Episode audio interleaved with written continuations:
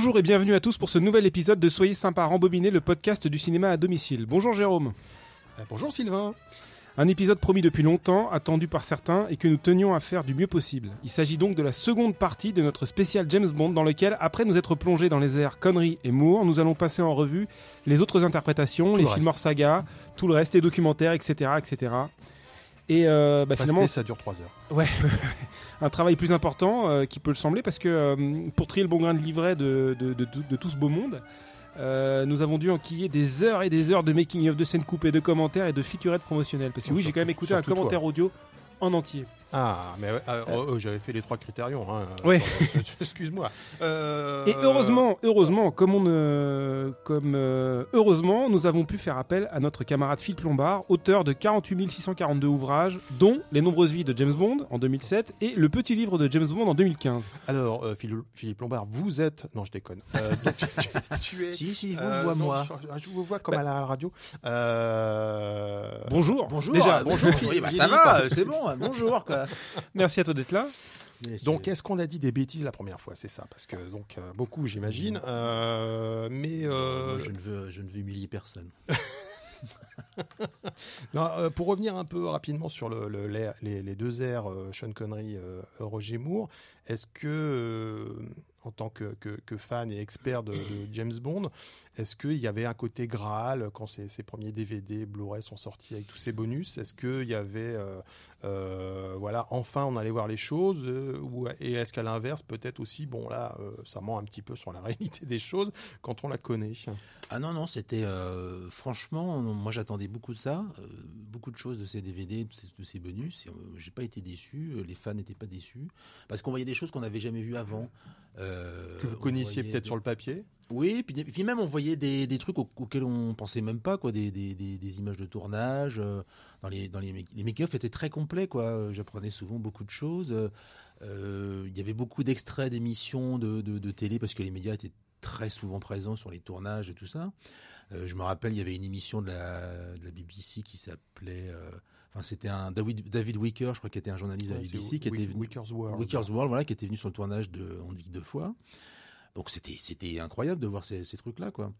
Et puis euh, il y a eu aussi, je crois que c'était c'est venu après, peut-être dans la deuxième salle de DVD ou de Bourret, c'était un truc qui s'appelait euh, Welcome in Japan, Mr. euh, Ouais. Mr. Bond. Hmm, On en avait parlé un peu. Voilà, qui était assez dingue, quoi, parce qu'on voyait Lois Maxwell qui, qui jouait son rôle de Money Penny, qui cherchait, euh, voulait savoir qui, avec qui allait se marier Bond, parce que dans On ne vit que deux fois, il se marie, il y a un faux mariage avec une japonaise, etc. Et on la voit avec Q, Desmond Llewellyn, sur le, dans le laboratoire de Q, enfin, avec des images tournées exprès pour ça, quoi. C'était assez, euh, c'était assez bluffant. C'est des trucs qui sont passés à l'époque et puis que, voilà, qui sont, qui, ont disparu, quoi. Il n'y avait pas de raison de les, de ressortir. Euh, donc oui, non, non, c'était assez, c'était assez bluffant. Il y avait des bandes annonces, des pré-bandes annonces, des bandes annonces euh, américaines, des choses que vraiment, que des fois on chopait euh, euh, de copies de copies de VHS entre fans. Et puis, euh, notamment, je me rappelle moi souvent, ma- j'avais un copain qui avait enregistré, je sais pas comment, enfin, qui avait dû récupérer des enregistrements plutôt des, des premières royales. Et ça, ça, on les trouve assez aussi dans les, dans les bonus, quoi. Et euh, bon, c'est pas grand chose, c'est des gens qui vont au cinéma, quoi, qui sont là. Il y a, le prince Charles, etc. Mais il y avait des trucs, euh, on pouvait s'assurer qu'effectivement Pierce Brosnan était à la première de Rien pour vos yeux parce que il était, euh, sa femme était euh, Cassandra Harris, elle joue dans le film. Et on le voit, il est derrière, il est pas du tout mis en avant, il a une moustache, il essaie de se montrer un peu, quoi. Et voilà, quoi, c'était assez, assez marrant, quoi. A contrario, est-ce qu'il manque des choses? Est-ce qu'il y a encore des choses déjà sur l'ère euh, Moore et, et Bah, il- conneries il manque des choses. euh, J'ai l'impression que c'est assez complet, mais c'est vrai que les, il y a des choses que j'aimerais bien voir. Moi, c'est les, les, les, les screen tests, quoi, les, les auditions des différents acteurs pour le rôle de Bond, mais aussi pour les autres personnages. Il y a, il y a l'audition de Sam Neill Mm. euh, pour euh, Tu n'es pas joué. Euh, c'est des choses qui sont euh, assez rares, qui sont peut-être pas faciles à- juridiquement peut-être à sortir tout ça. Je pense que faut, faut voilà. les accords des agents, évidemment. Voilà. Euh, John Gavin aussi, ou non. Qu'est-ce qu'il y avait aussi James Brolin aussi. James Brolin, il y a, un- il y a un- il y a un assez important bonus sur Octopussy, où vraiment on voit les extraits de son, de son test, qui me semble à mon avis pas du tout convaincant, mais ça c'est autre chose. Il fait beaucoup trop américain, quoi, mais on voit tout, on voit tout ce qu'il a fait, il est interviewé à ce moment-là, ça c'était vraiment intéressant. Mais il y en a des dizaines et des dizaines de mecs qui ont été interviewés. Mais on voit aussi, par exemple, dans le making of de Goldfinger, on voit euh, les essais de celui qui, qui, s'app- s'appelait, son nom m'échappe, euh, mais qui était avant Gerd Frobe, qui pour le tournage, pour le rôle de Goldfinger, et qui qui est pas euh, satisfaisant parce que voilà, c'est pour ça qu'il n'a pas été pris. Mais on voit vraiment, on voit les, les, les essais. Et ça, c'était assez nouveau. Quoi. Très bien. Et puis moi, il y a un truc qui m'a beaucoup plu en fait dans les bonus, c'est d'apprendre euh, de la bouche des gens qui ont fait ces films des trucs qu'on ne connaissait pas. C'est-à-dire qu'on se rend compte que, par exemple, tout ce qui était effets spéciaux, euh, c'était jamais tellement mis en avant. Quoi. Et là, on se rend compte que bah, il y a une bande de gens qui sont là depuis toujours, qui sont des, des vrais artisans en fait. Mm. Il y, a un truc qui m'avait, qui m'avait assommé, quoi. C'était sur euh, Rien que pour vos yeux, euh, où il y a les, scènes sous-marines entre, avec Roger Moore et Carole Bouquet. Euh, en gros plan, quand ils sont au fond de l'eau en Grèce, etc. Là, on nous apprend que Bouquet, avait une otite, elle ne pouvait pas aller sous l'eau, c'était pas possible. Et donc, il, donc, il y a beaucoup de doublures qui sont utilisées. Mais quand c'est en gros plan, ils ont filmé au ralenti, en mettant un grand ventilateur pour que les cheveux aient en l'air comme ça. Et ensuite, ils ont rajouté avec du papier millimétré pour savoir où est-ce que les bulles pourraient sortir euh, de la bouche. Ils ont mis euh, un tuyau qui crachait de l'air de, l'air dans, dans, l'eau. Ils ont rajouté ça après sur le, sur le négatif. Et ça, ça devrait pas marcher en fait. Ça devrait être ridicule et ça l'est pas du tout. Je n'avais jamais vu ce truc-là. J'avais jamais. Et même quand je revois maintenant, je, si on, le sait, si on le sait, d'accord, mais mais mais c'est extrêmement euh, crédible quoi. Ouais, moi j'avais beaucoup aimé sur, sur Moonraker euh, le fait qu'ils aient fermé le, studio euh, où on tourne les maquettes et donc à la carabine ils avaient détruit les, oui, sur les maquettes. pour, euh, bon, on est très très loin d'ILM pour le coup là, euh, à l'anglaise là pour le coup, mais mais, euh, en même temps ça fonctionne à l'écran. Ouais, ça fonctionne, ça, fonctionne très bien. Ouais. ouais, ça montre la, débrouillardise de, des équipes anglaises en fait, hein, qui, qui, qui, a, qui, a, des techniques très à part par rapport à ce que les Américains ont pu faire bon, je parle d'ILM, mais même avant, vraiment, c'est une, autre manière de travailler, en fait. Hein, et puis, c'est des gars qui ont bossé depuis les séries de Jerry Anderson, euh, tout ça, quoi, enfin, et qu'on fait euh, les Quatermass et tout ça, enfin, qui ont, qui ont bossé sur plein plein de choses en Angleterre. Et puis il y a beaucoup de films américains qui se tournaient en Angleterre, donc euh, ils ont eu beaucoup d'expérience. donc on avait fait donc Sean Connery et Roger Moore, et on avait sauté, oui, volontairement, pour permettre, plus de, au service secret de Sa Majesté, qui est un film sublime. oui, on a la musique, elle est déjà, clairement. Euh, et qui est quand même un film un peu compliqué. Euh, oui, alors pour rappel, vidéo, c'est un film assez compliqué. Ouais, déjà pour rappel, c'est un film un peu particulier parce que c'est la première fois que qu'on a un autre interprète de James Bond. On va mettre de côté les Casinos Royale et les, mmh. enfin les, les, les oui, c'est la succession de Sean Connery euh, qui, qui, qui, avait un peu claqué la porte. Oui, oui. Alors déjà, il y, y a une fausse rumeur qui dit que le film était un échec. J'ai retrouvé ça partout. En fait, il est, c'est pas le plus grand succès, mais vu, vu les difficultés qu'ils ont pu avoir sur le fait de retrouver un nouvel acteur, d'essayer de, de, rester dans la continuité. Euh, Puis en de fois avait déjà, c'était un gros succès, mais ça avait déjà moins marché qu'Opération mm. Tonnerre. Donc, euh, à un moment donné, il y a Bond est au mm. sommet vers 64-65. Forcément, après, ça redescend. Et... Mm. Mais c'est pas du tout un échec, non. Moi, j'aime beaucoup le fait déjà que c'est un film qui oblige les créateurs à se remettre en question. Parce que comme ils ont plus le même acteur, ils sont obligés de tout changer. Donc le personnage doit un peu évoluer, la mise en scène doit un peu évoluer, etc. Euh, et puis, euh, le réel est inexpérimenté, l'acteur encore plus. Euh, et Alors, le réel est inexpérimenté, certes, mais Peter Hunt, qui était c'est le monteur des premiers Bonds, donc bon, il sait, il sait comment il va mettre en scène son film. Quoi. Il connaît, il, a une histoire de rythme incroyable. Je crois qu'il avait même fait de la réal seconde équipe sur le précédent. Oui, bah, ça a toujours été. Euh, non, mais c'est un, pari. On, on, aurait pu croire que, comme ce sera le cas avec avec GoldenEye et Casino Royale plus tard, ils prennent un réalisateur chevronné qui, qui va mettre ça au carré, etc. Pour relancer dans une bonne direction. Là, c'est quand même un, un, double pari. Un pari et puis en plus, les, les la note d'intention est audacieuse puisqu'ils veulent tourner en décor naturel, ils veulent être plus réalistes. Euh, puis ça se termine mal. Euh, puis oui, la fin. La fin est terrible. Alors la fin, bon, on va spoiler parce que de toute façon, je pense que tout le monde. Mais en fait, il y a un truc un peu compliqué parce qu'il y a des avis un peu dissonants déjà dans les suppléments. Euh, ou dans, dans, différentes sources, on explique que la scène de fin qu'on voit, elle avait été tournée pour le début du, de l'épisode suivant, qui ne s'est pas fait. Ça me semble bizarre quand même. Hmm. Ça, me, ça me semble étonnant. Je pense que c'est plus une envie euh, au montage que. que je crois qu'en fait, l'idée, c'est qu'il y a un plan, euh, quand on voit la voiture, euh, il y, y, a, la, caméra qui, qui, qui va en l'air comme ça, hmm. et ça devait s'y venir comme ça. Et ensuite, on reprenait au film d'après. voilà. Donc ils ont bien fait de le filmer à ce moment-là, puisque voilà, c'était un peu compliqué. Mais en même temps, ce qui est drôle, c'est que le Diamant c'est éternel, qui est donc le retour de Sean Connery en 71 juste après, ça, ça suit directement. C'est-à-dire qu'on est censé accepter l'idée que euh, c'est ce Bond-là qui a perdu sa femme et qui va encore se venger de Bluffel, qui est encore joué par encore un autre acteur. Enfin, voilà. Quoi. Alors que quand au service secret de Sa Majesté euh, démarre, euh, en fait, euh, James Bond a déjà affronté Bluffel dans le précédent film. Oui. Sauf que là, ils se reconnaissent pas, ni l'un ni l'autre. Mais bon, aussi parce que c'est deux acteurs différents. Là, c'était Issa Vallas. Oui, oui, c'était c'est Donald c'est- dans le précédent. C'est une licence Bon, euh, poétique. ouais, la continuité, elle est, elle est euh, à géométrie variable dans, dans, dans les James Bond, même si, euh, évidemment, euh, Roger Moore, dans Rien que pour vos yeux, va sur la tombe de sa femme. Il va sur la tombe de Euh, sa de femme. Et Diana ensuite, le euh. Bluffel va essayer de le tuer dans l'hélicoptère. C'est ça. Donc, parfois un peu compliqué parce que c'est Oui, des oui, euh, et des Bah, c'est-à-dire que quand rien que pour vos yeux, quand on a, quand cette scène a été écrite avec euh, Bond qui va sur la tombe de sa femme, c'était pas censé être Roger Moore.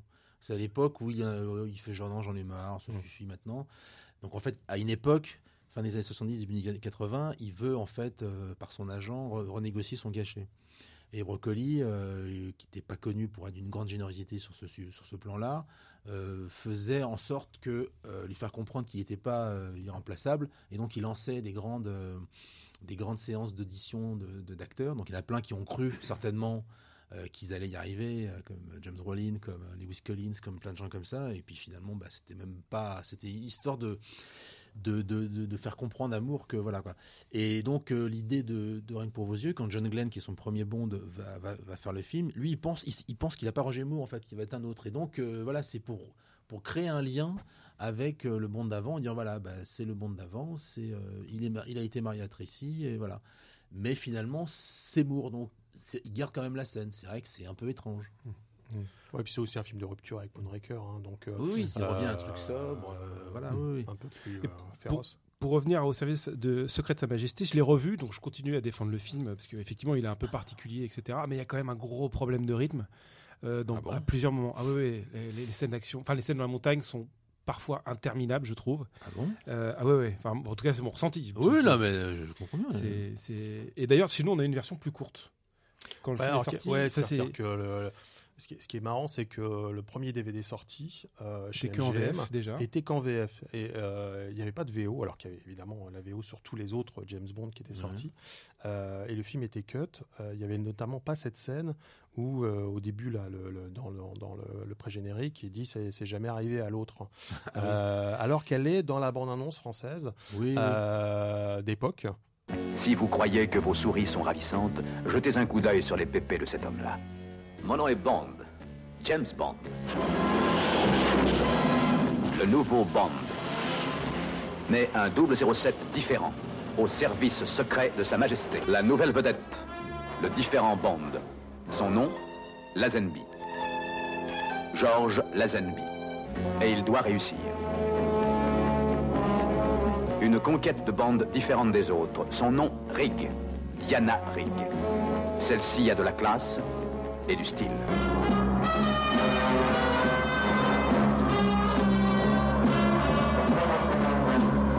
Et comme il le dit si bien, ça ne serait pas arrivé à l'autre.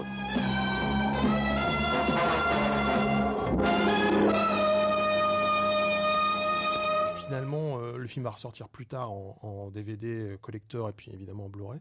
Et cette scène-là va être redoublée. Alors, est-ce qu'ils ont perdu l'élément oui, Est-ce que c'est parce que c'est Jean-Claude ouais. Michel au départ Ouais. euh, qui double euh, la Zenby. Et euh, voilà, donc c'est vrai que c'est un film, mais il n'y a pas qu'en France hein, où le Ouais. film a été coupé. hein. Alors, je ne sais pas à quel moment pour le coup. Euh, mais c'est vrai que même aux États-Unis, les premières éditions vidéo étaient coupées, il manquait 3-4 minutes. Euh, Il y a eu une scène pendant Ouais. longtemps qui a été coupée, euh, C'est de la photocopieuse. scène de la photocopieuse, mais elle a été rétablie dans les VHS déjà. ouais. VHS, mais je, je crois peut-être pas dans le DVD. En fait, il a fallu attendre le Blu-ray pour avoir Ah soit non, une non, seconde crois- salve de Je- DVD. je- non je- je- non, non, je pense que dans les DVD, il y D'accord. était. Ouais, c'est- vraiment retrouvé le- un Enfin, fi- je sais pas pourquoi Ouais. ça, ça avait été enlevé spécialement. Mais bon, Thunderball avait aussi des petits, des, des petits soucis, mais, mais euh, c'est vrai que sur ce film, ça a été un peu compliqué euh, d'avoir une version intégrale, et ce qui fait qu'aujourd'hui, la, la- la version française est, a quelques euh, rustines, on va dire, avec un autre acteur euh, qui double la Zenby. Tu voulais rajouter Ouais, le, le contenu additionne, enfin l'édition euh, Blu-ray qui, qui, qui- qui est la seule qui existe aujourd'hui, parce qu'il n'y a pas encore eu de, de, de, de 4K, qui finira, ça se finira par venir un jour, certainement. Non, je suis pas aussi optimiste que toi, mais, Ah mais bon, bref, on Mais en en, tout parlera cas- à la fin. En tout cas, bon, euh, il y a, il y a, hum, un documentaire qui s'appelle Inside euh, au service secret de Sa Majesté. Qui, qui est assez intéressant et qui montre notamment le, le- le cadreur euh, Johnny Jordan qui, attaque- qui a attaché un filin. C'est une scène qu'on retrouve dans d'autres making-of, hein, Ouais, dans d'autres images, mais qui sont assez intéressantes. Pour les scènes de ski. hein, ouais. Comment filmer les gens au plus proche euh, dans les scènes de montagne mais Ils ont un hélicoptère, mais si on met un hélicoptère au sol, bah, ça fait du vent partout, donc c'est compliqué. Donc ils ont un hélicoptère avec un grand filin, Ouais, Une sorte de grand ressort. Ouais. euh, euh, je vulgarise avec le cadreur qui filmait là les, les séquences. Ouais, ça, ça- ça donne des scènes incroyables. On a l'impression que c'est Oui. filmé au drone. Oui, c'est ça, c'est Euh, ça. drone avant l'heure. Euh, La scène du bobsleigh aussi est filmée comme ça. Et euh, le type euh, prenait des risques de malade hein, Oui. quand même. Donc, euh, mais, euh, Il y, a tous les fonds verts qui piquent un petit peu de temps en ah, temps. pour, les, pour les inserts, Ouais. c'est sûr. ouais, ça, c'est un vrai souci. Mais, euh, Ouais, mais ça, ouais, c'est- le cas ça- dans tous les James Bond. Et, Oui, oui. Et, Ah, c'est- euh, je dirais maintenant, c'est un, un peu le charme de l'époque, quoi. Hmm. oui, oui, oui. Mais oui. dans les, dans les scènes d'action, on voit qu'elles sont vraiment elles sont réelles. Quoi. Ouais, ouais, donc, Après, euh, il y a le, le, le, le- la, la méthode de Peter Hunt, c'est aussi d'accélérer un peu l'image. Euh, Ouais, ça, ça- ouais, là, à bah- l'époque, c'était sans doute, euh, sans doute révolutionnaire. C'est vrai que des fois, on le sent un peu trop. Quoi. Bah, même la scène d'ouverture où il se bat dans l'eau euh, Ouais. le récit, euh, on voit va. bien que les vagues elles vont un peu vite. Euh, Ouais, ouais, ouais. Donc ouais, c'est un charme de, de l'ancien, mais euh, qui, qui pique les yeux quand même. hein, donc euh, un peu. Ah, Il il y a par contre un petit problème dans ce documentaire-là, c'est qu'il passe à peine sur le fait que Lazenby n'en a fait qu'un seul. Ce qui est un peu quand même étonnant, parce que c'est- le, le film est surtout connu pour ça, à mon avis. Ouais, ouais. Et il faut vraiment chercher du côté d'un, d'un, d'un- soit d'autres bonus qui ont, qui ont été faits à côté de Inside euh, ouais. au service secret de Sa Majesté. Et il y a un documentaire qui, est très, qui je trouve assez intéressant, même si un peu, euh, euh, un, un peu flottant sur d'autres choses, c'est Becoming Bond. Je sais pas si tu l'as vu. Qui, qui, qui- Oui, qui- oui. Sorte un euh, docu, docu-fiction Ah, oui, oui. ah oui, oui, ça d'accord. Oui, oui, j'ai vu ça. Oui, oui. qui est assez intéressant. Il explique en fait euh, qu'à un moment, il- on lui a proposé un pont d'or. Il arrivait un peu en, en faisant un coup de bluff, en disant euh, Je suis le meilleur acteur, vous m'avez vu partout, euh, je me suis habillé comme, euh, comme Bond. Et. Et en fait, il avait jamais tourné ou quasiment pas, il avait Oui, juste jamais. une pub. Ouais. Et, euh, mais il explique aussi pourquoi il est parti, ce qui n'est pas tellement expliqué dans le. La rupture est pas tellement expliquée Ouais, dans le. pas très clair en fait. Ouais. Euh, c'est bon, je crois que c'est un, c'est Ah, son c'est très agent. enfin, ouais. c'est- pas toujours très clair. cette Il y a histoire. plusieurs versions. Il y a, des- enfin, il y a Il me plusieurs. semble que dans le documentaire, il y a notamment des propos de la femme de Broccoli qui explique euh, son, le comportement de la Zenby sur le tournage. Oui, Mm. ça c'est sur le Blu-ray, Ouais. euh, enfin sur le Blu-ray du film, qui dit qu'il se prenait un peu comme pour, pour une Ah star. oui, oui, Ouais. oui. Mais Alors vraiment. Le film est pas sorti quoi. Non, non. Donc, euh, Oui, et oui, il y a- y, cette histoire où en fait il y a- star, il y, a une, il y a une, une invitation. réception, il y a une Voilà. invitation, il n'est pas invité, euh, alors que tout le monde est prévu, quoi. Ouais, c'est-à-dire qu'il n'y a pas d'invitation euh, en fait. mais Il y a juste pas- une feuille de pas invité, il dit mais, mais tu vas être invité, tout le monde est là. Il dit, mais moi je suis la star. Et Broccoli s'énerve, il dit tu seras une star le jour où le public le dira que tu es une star, quoi. Mm. Ouais. Et maintenant, voilà. Non mais la Zenby, il faut bien dire ce qu'il y a. Jusqu'à aujourd'hui, c'est un connard. Euh, Faut- ça faut- s'est faut même, le dire. euh, ça s'est même répété cet, été. Oui, enfin oui, non, oui, pas Il y a eu, euh, il y a eu des, une conférence, euh, une masterclass annulée à Londres oui, oui, euh, oui, il était dernièrement peu parce alcoolo, que il parlait de cul, enfin voilà, voilà, non, des il propos assez- homophobes, euh, tout ça. Enfin bon, le, le type est un gros connard quoi. non, non, mais, Mais- c'est- certain. Et il, mais il sait qu'il a fait une énorme connerie. Mm. Mm. Voilà, parce que euh, ce qu'il a fait ensuite, euh, bon voilà. Et son agent lui a dit non, mais c'est fini. Maintenant l'époque, c'est les Easy Riders, c'est les hippies, donc James Bond, c'est ridicule. Ouais, mais ça c'est Mm. intéressant se Oui. dire est-ce que James Bond n'est pas passé de mode en 69, 70, tout ça? C'est un questionnement intéressant. Euh, sauf que bon là il se met le doigt dans l'œil hein, pour le coup, Oui. mais, mais euh, on peut se poser la question à l'époque. euh, voilà, c'est là, c'est avec. Easy Rider et tout ça de, de, On- de ces films un Et peu. certainement que les producteurs se sont posé la question, se Mm. dire mais en même temps ils n'ont pas dû se la poser très longtemps vu Mm. ce que ça rapporte. Ils se sont dit bon on va quand même continuer, on va changer d'acteur, c'est pas grave, Voilà. vas-y quoi. Voilà. Mais euh, Alors, à ce titre-là, il y a un truc qui est intéressant sur le Blu-ray, juste à côté de ce documentaire-là qui, n'évoque, qui, ne fait que survoler le fait que George Lazenby décide de partir, etc. On, sent que c'est beaucoup plus conflictuel. À côté de ça, il y a des images de, de, de, de- journaux télé d'époque où on voit qu'il y a eu un vrai conflit, notamment sur le fait que euh, euh, l'équipe ne voulait pas que euh, Lazenby aille faire la tournée aux États-Unis pour promouvoir le film bah oui. Et il parce qu'il voulait pas raser, raser sa barbe. Ouais. Donc il va Oui. faire le tour, le, le- le tour des, des, des, Talk des, show. des talk talk shows pour expliquer que non, non, il vient, il le fait à ses frais, etc. Et il est comme ça, il a une barbe. Euh, Euh, on imagine Et- le service marketing. Enfin, Oui. de, de- de- Alors après de- peut-être qu'il faut se méfier aussi de ce que raconte Bien- la Zenby. Oui. Ah, non mais bien sûr, mais en tout cas, Ça, c'est- non, mais en, en tout cas, c'est intéressant quand même que ce Oui. soit sur le que ce soit sur le Blu-ray. Oui, oui. C'est-à-dire qu'on voit des scènes où il arrive et il explique ça à la télévision. Ouais. C'est-à-dire que si ça avait été aussi, conf- enfin, ça a certainement été très conflictuel, mais je j'imagine quand même beaucoup de studios qui se diraient ça, c'est passé à la télé il y a 40 ans, tout le monde l'a oublié, on va pas s'amuser à payer des images d'archives pour le mettre dans le Blu-ray Ouais. pour que Mm. Pour se faire taper dessus ou pour passer pour. euh, c'est toujours quelque chose qui est. Après, c'est vrai que la Zenby participe au bonus, hein, et c'est pas, il est, Ouais. il est présent avec une interview faite pour pour euh, les, les- Bon, il a dû être l'édition. payé pour. mais hein, il a été payé, clairement, clairement. euh, te dire, parce que hein. même Roger Moore l'était déjà, donc pour le coup, Bah oui. euh, on, se, on avait évoqué le fait qu'il avait été payé pour les commentaires audio qu'il a enregistré un peu, un peu plus tard. Euh, mais la Zenby est clairement payée, quoi. Donc euh, il l'aurait pas fait sinon. Bah, C'est-à-dire qu'il y a une époque où ça devient un business pour lui. Ouais, ouais, c'est comme un business. Moi, je l'ai vu, moi, au studio Pinewood, à une journée de James Bond, euh, euh, où, il- où il- où on, vend- où il vendait ses autographes, comme tout font les acteurs, il Mhm. repartait avec son tupperware plein de billets, quoi. Enfin, il allait le mettre dans son coffre, et puis il revenait parce qu'il fallait quand même parler, faire une interview, quoi. Il n'était pas extrêmement plaisant, quoi. Hmm, bien sûr, bien sûr. Non, et, euh, pour finir sur le, le la Zenby, euh, alors il y a quand même euh, au-delà des, des- des- éditions vidéo, il y, a un, montage alternatif du film qui, qui me fascine et que, que j'ai vu. C'est-à-dire que quand il s'est à- quand il a fallu la télévision américaine, c'était ABC qui avait, qui avait le- les accords pour passer les films à la télévision américaine, a, voulu passer donc au service secret de Sa Majesté. Bon, ils étaient un peu embêtés parce que bon, déjà, il n'y a pas, euh, il y a pas Sean Connery, donc euh, c'est, je sais que leur, leur bande annonce, ils mettent plutôt en avant euh, Telly Savalas pour le coup, Ouais. Euh, et surtout, euh, les scènes d'action arrivent assez tard en fait dans le film. Donc ils ont eu cette idée un peu saugrenue.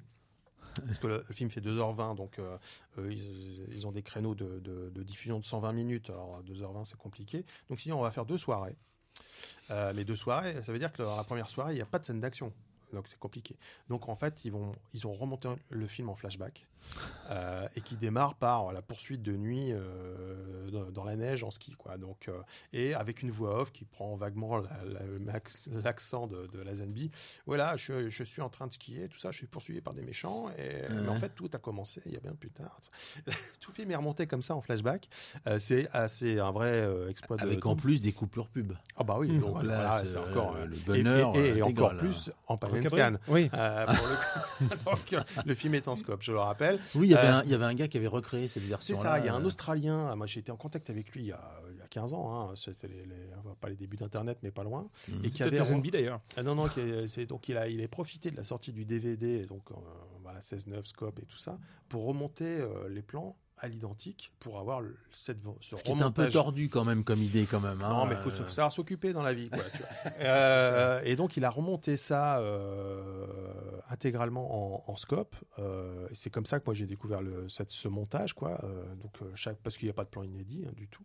Et euh, donc, c'est assez fascinant. C'est vraiment euh, euh, pas du tout officiel. hein, donc, c'est, c'est- ça traîne encore un peu, Ouais. j'imagine, un peu sur le net, ou en tout cas dans un carton chez moi.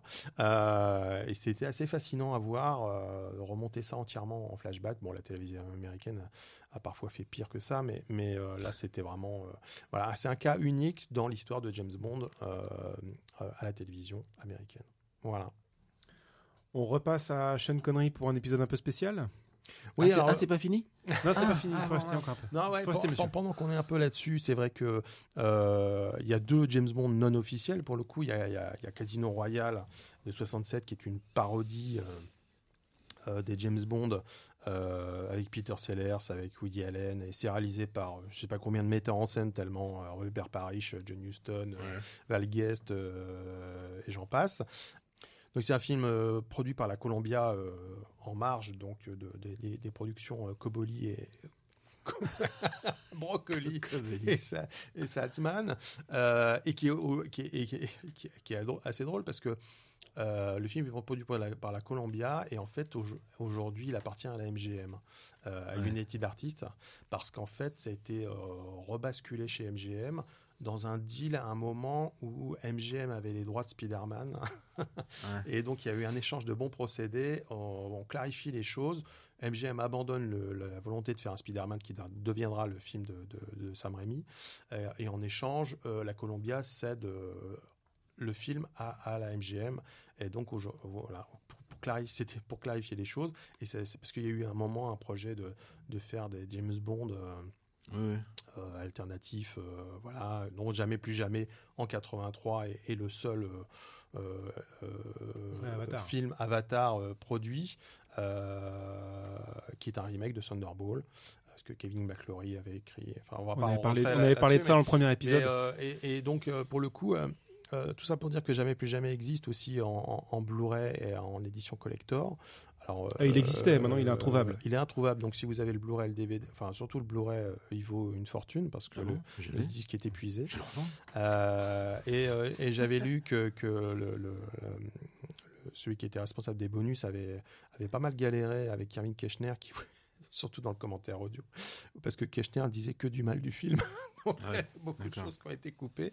Non, non, mais euh, il y a beaucoup de pression sur, sur Keshner à l'époque pour des menaces de procès, ce qui fait quand même que les bonus sont assez euh, euh, timides, je dirais, sur, sur plein de problèmes. Et on évoque très. Enfin, Sean Connery, évidemment, participe pas à tout ça. Donc voilà, c'est une édition voilà, un peu en marge. Euh, je sais que quand même les scénaristes sont interviewés, euh, qui avaient été embauchés, puis virés, puis réembauchés. Et eux étaient un peu dégoûtés, par exemple, que, que euh, la scène d'ouverture, euh, où il y a une vraie tension, avait été couverte quand même par la musique de Michel Legrand, un peu guillerette. Euh, donc ils, ils évoquent ça notamment dans, dans les bonus en disant Mhm. voilà c'est pas c'est pas du tout ce qu'ils avaient un peu en tête sur le ton du film euh, et euh, l'apport en tout cas de Michel Legrand qui était pour eux assez discutable.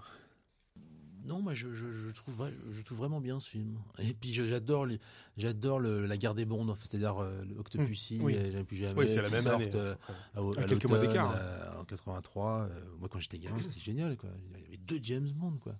C'était formidable, quoi. Et j'aime les deux, en fait. En plus, euh, ouais, la, la presse avait monté en épingle cette histoire, alors que Sean Connery et, et Roger Moore, euh, ça les amusait en fait, euh, clairement. Donc, euh, Oui, oui, a pas de- Sean Connery devait avoir un peu de rancœur quand même, de, de fait- Mais vouloir pas- refaire ça. Mais pas contre Roger Moore, contre, Non. contre Non, Broccoli. contre Roger Moore. Contre Broccoli, Oui, il y avait une Broccoli. volonté de, de, Ah oui, oui. de se venger de Broccoli, enfin en tout cas. clairement. euh, Vous connaissez cette histoire de. C'est Roger Moore qui raconte ça dans ses mémoires, où en fait, euh, il sait que. Bon, lui, il est ami avec Broccoli et, et Sean Connery. Et il sait qu'ils se détestent, enfin, que ça va plus, mais il veut quand même essayer de les rabibocher. Donc, il est à Los Angeles, dans sa maison, il, a envie, il fait une soirée, il invite plein de gens, et il y a Broccoli et Connery. Et ils, ils sont ensemble. euh, et puis, juste quelques temps avant, Sean Connery avait dit dans une interview euh, si. euh, si euh, le cerveau de Broccoli était en feu, je lui pisserais même pas dans l'oreille pour éteindre l'incendie. pas mal. Voilà. Et donc ils sont là et euh, donc ils les forcent un peu à se parler. Et puis Brocoli dit à, écoute, euh, il paraît que si mon, cerveau était en feu, tu me pisserais pas dans l'oreille, ça m'a fait beaucoup de peine. Il dit, mais écoute Kubi, moi je te pisse dans l'oreille quand tu veux. Donc ça s'est arrêté là. Ouais, j'imagine bien. Ouais. Voilà, il y avait quand même un, une- ouais, un ressentiment par rapport à des histoires de fric, euh, beaucoup, etc. Enfin, c'est- en plus comme Moore a été euh, grassement payé après, parce que je crois qu'il tournait un, un film à la fois, enfin un contrat à la fois sur les, sur les Ouais. derniers, il touchait des chèques genre 5 millions de dollars, alors que le pauvre Sean, il n'avait pas touché oui, ça. c'est bon, peu- époque, mais c'était ouais. 20 ans avant, mais euh, quand même, il y, avait une grosse rancœur là-dessus, je pense, clairement. Euh, on arrive au Timothy Dalton, euh, que moi j'aime beaucoup.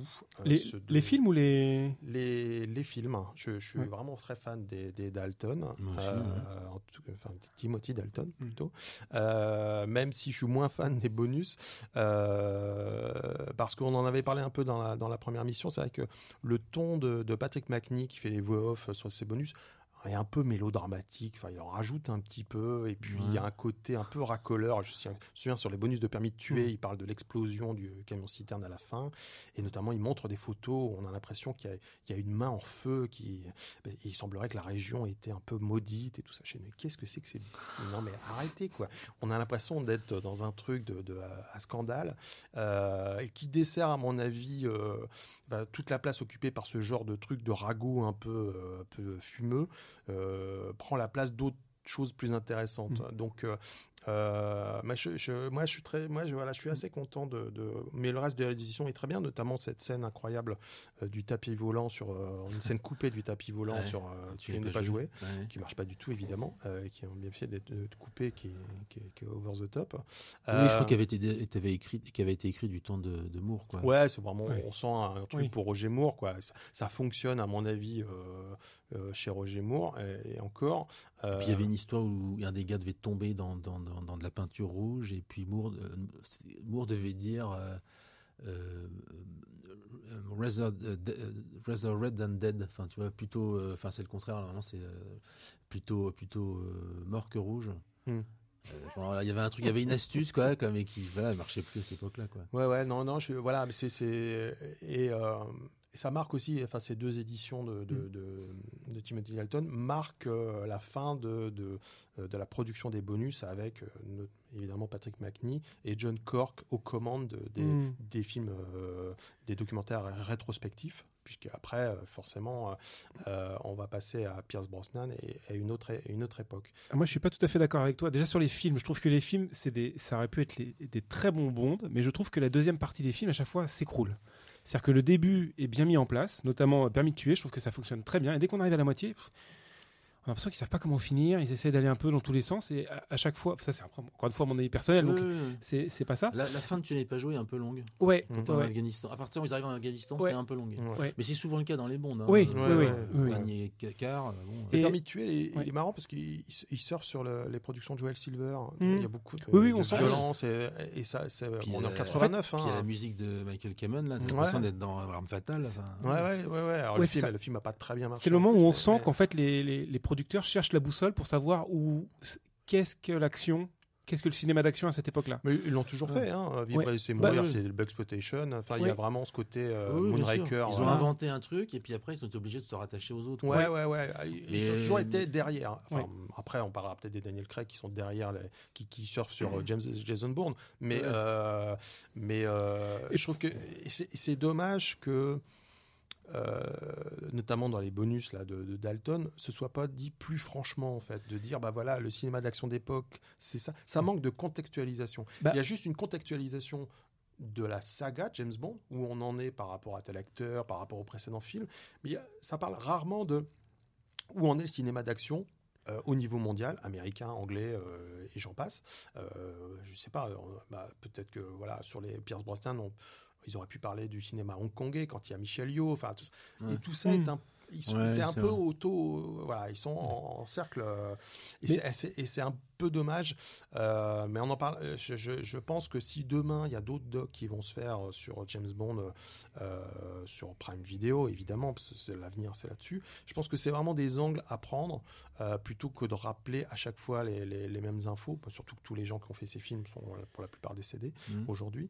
Euh, je pense que la force de, de, de resi- resituer les James Bond dans le cinéma d'action, c'est un angle qui pourrait être Mm. hyper intéressant à, à- à faire euh, dans, dans un proche Mm. avenir. Je te trouve aussi dur sur les suppléments parce qu'il y a quand même quelques suppléments à chaque fois qui sont intéressants. Alors, tu n'es pas joué, il y a les essais de, de Sam Neill, Ouais, ce qui est encore une fois assez rare de les voir. Donc ça, c'est- bien. Moi, je- ouais. Bon, à part l'accent australien, mais, mais, Ouais. mais, mais, Bah. mais ça, c'est normal, c'est, ça, ça travaille. Euh, Et sur Permis de tuer, il y a, un, il y a un- un documentaire assez passionnant qui s'appelle Bond 1989, euh, où Timothy Dalton est interviewé. Et je me suis rendu compte que, en fait, il avait une, une vision très, très, très, très, très précise et même parfois lucide de, euh, du personnage, où il voulait l'emmener, ce qu'il voulait faire. C'est, on sent qu'il était impliqué. Roger Moore, on sent qu'il s'amuse, Ouais, quitte à faire euh, ce qu'on lui demande de faire. Et, Ouais. À la fin, Et- il prend le chèque hein, quand même, hein, euh, plus qu'autre chose. Mais euh, ouais. Mais, mais Timothy Dalton, je trouve qu'il a, il a, il a un rapport à la cascade qui est super intéressant. Son personnage de Bond, il dit pour moi, le per- un personnage de Bond, c'est un personnage négatif. Mm. C'est-à-dire que ça pourrait être le méchant du film, en fait. Donc je je trouve aussi que c'est un truc qu'on n'entend pas trop. Euh, son rapport au personnage féminin, c'est assez drôle parce qu'il prend une, une certaine, euh, pas mal de circonvolutions pour dire que en fait, euh, les personnages féminins souvent sont maltraités dans, le, fi- dans, dans les, dans les films, sauf ça, sauf ça, sauf ça, sauf ça. Donc on comprend qu'en fait, la plupart des Roger Moore c'est pourri, etc. Enfin, selon lui. il couche pas ce qui est vrai. beaucoup. hein. Ce qui est vrai. Il Non, mais pas beaucoup. Il dit non. il faut- il faut que les personnages féminins aient, aient plus d'importance dans James Bond. Il ne faut pas que ce soit un, savoir, un, un faire valoir, Euh, etc. Et je trouve, Lowell, elle a un rôle assez Ouais, ouais. important pour une James Ouais, Bond Et je, je- trouve, dans le de- second film. je trouve qu'on sent qu'il est impliqué dans les films, Mm. euh, dans ces films-là, et c'est assez intéressant. Et c'est très plaisant. euh, je trouve que c'est très plaisant à entendre parce que il, il- Oui, il a, il une analyse qui est peut-être la plus, la plus pertinente. euh, mais, mais dès le départ, de tous les acteurs. Quand Brocoli lui a, lui a parlé, euh, parce qu'il fallait remplacer au dernier moment Brosnan qui était pris sur le contrat de Hamilton Steel, Ouais. euh, ce que raconte Dalton, c'est dit euh, tout de suite, il a demandé à, à Brocoli euh, qu'est-ce que vous comptez faire maintenant? Est-ce que vous voulez faire des, des- des opérettes à la Roger Moore euh, ou, ou un truc autre chose? Et lui, il lui a dit non, on va revenir à un truc plus sérieux, tout ça. Donc là, il, il était tout à fait partant. euh, Dalton, il a relu les Ian Fleming, et voilà, il a voulu vraiment, euh, voilà, tout le monde est allé dans Non, la même direction. on, sent- on sent qu'il s'est posé des questions. C'est vraiment, vraiment, c'est un court, euh, court passage. Et puis, et puis, et puis, ça parce que il faut en parler. Euh, Il y a dans Permis de tuer une scène coupée. Alors le réalisateur introduit toujours Ouais. les scènes coupées et puis il dit bon, on l'a coupé pour un problème de rythme, ce qui est généralement le cas. Et puis on, là il dit, je me souviens plus pourquoi on a coupé cette scène. Je crois que c'était à cause du bob, à cause du chapeau de, de, de James Bond. Et on se rend, on- c'est sur un bateau de pêche ou, un, ou une croix, une croix- euh, ils sont en mer. euh, James Bond est sur un bateau. Il a un bob complètement ridicule. Et c'est assez fascinant de se dire qu'ils ont quand même tourné cette scène-là avec l'acteur qui a dit, mais vous avez, il- qui a dû dire à un moment, vous n'avez pas tourné cette scène avec, euh, avec ce bob. Et heureusement, elle a été coupée parce que eh, c'est ridicule au possible. Mais un peu comme le tapis volant. On se demande comment, pourquoi ça a été tourné. camouflage. Ouais, ouais, ouais. Il s'est déguisé en clown, hein, tu sais. euh, Euh, ouais. Déjà, hein. Oui, mais c'est pas, c'est pas, c'est pas son âge d'or. Alain Delon aussi dans, dans Parole de flic. hein. Je- bon bref, Euh, on fait tout de suite une petite pause musicale. Alors, euh, je ne suis pas responsable de ce que vous allez entendre. Euh, je- je- je- c'est, c'est une idée de Sylvain. Euh, et c'est parti.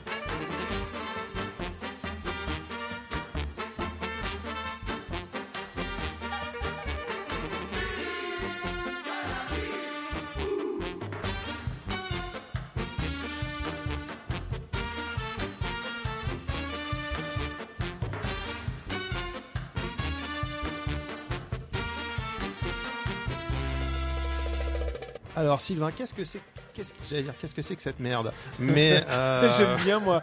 Non, je défonce. non, en fait, c'est la musique. euh, donc c'est une reprise, vous l'avez deviné, de, De quoi, euh, du- pe- petite saga qui n'a pas percé, voilà. euh, et qui est la musique de fin du documentaire Becoming Bond euh, sur Lazenby, ou enfin en tout cas où apparaît Lazenby euh, dont on a parlé tout à l'heure. Et je trouvais qu'il était plutôt sympa. Puis au lieu de passer toujours les mêmes les mêmes versions, c'était ça ou Eric Serra. Donc Ouais, Ouais. évidemment. Il y a une Ouais. version pas mal de, du James Bond theme par euh, Frank Pourcel et son orchestre, ouais. Ah bien. qui est pas mal, euh, avec, avec un cymbalum euh, à la place de la guitare électrique, c'est c'est pas mal. Non, mais voilà. Donc, euh, non, non, on, on enchaîne sur les Pierce Brosnan. Alors, alors peut-être pas GoldenEye qui est 95, mais c'est vrai que on arrive à une période où euh, finalement les bonus de ces films, hein, des, des Pierce Brosnan, vont se faire en parallèle euh, des sorties DVD. Quoi. Le DVD c'est 97 à 98, donc euh, autant GoldenEye, on récupère des bonus qui ont, déjà existé, promotionnels et même si on enregistre déjà un commentaire audio, je crois peut-être pour un disque. Mais après, c'est vrai que on n'est plus du tout dans le côté rétrospectif. On est sur les films sont en train de se faire, et donc faut, c'est les grandes époques du DVD euh, où on produit euh, à tir larigot des making of. Tout ça se fait en parallèle pour la promo et pour les bonus à venir. T'es nostalgique là. hein. Non, non, mais c'est une Non. époque un peu, un peu folle hein, sur Mm. le. Mais il y avait du budget pour tourner des making of euh, frais, Ouais. hein, clairement, euh, pour faire des longs, de- longs documentaires. Euh, et, euh, et, et- et les, les- les films de Brosnan vont en profiter.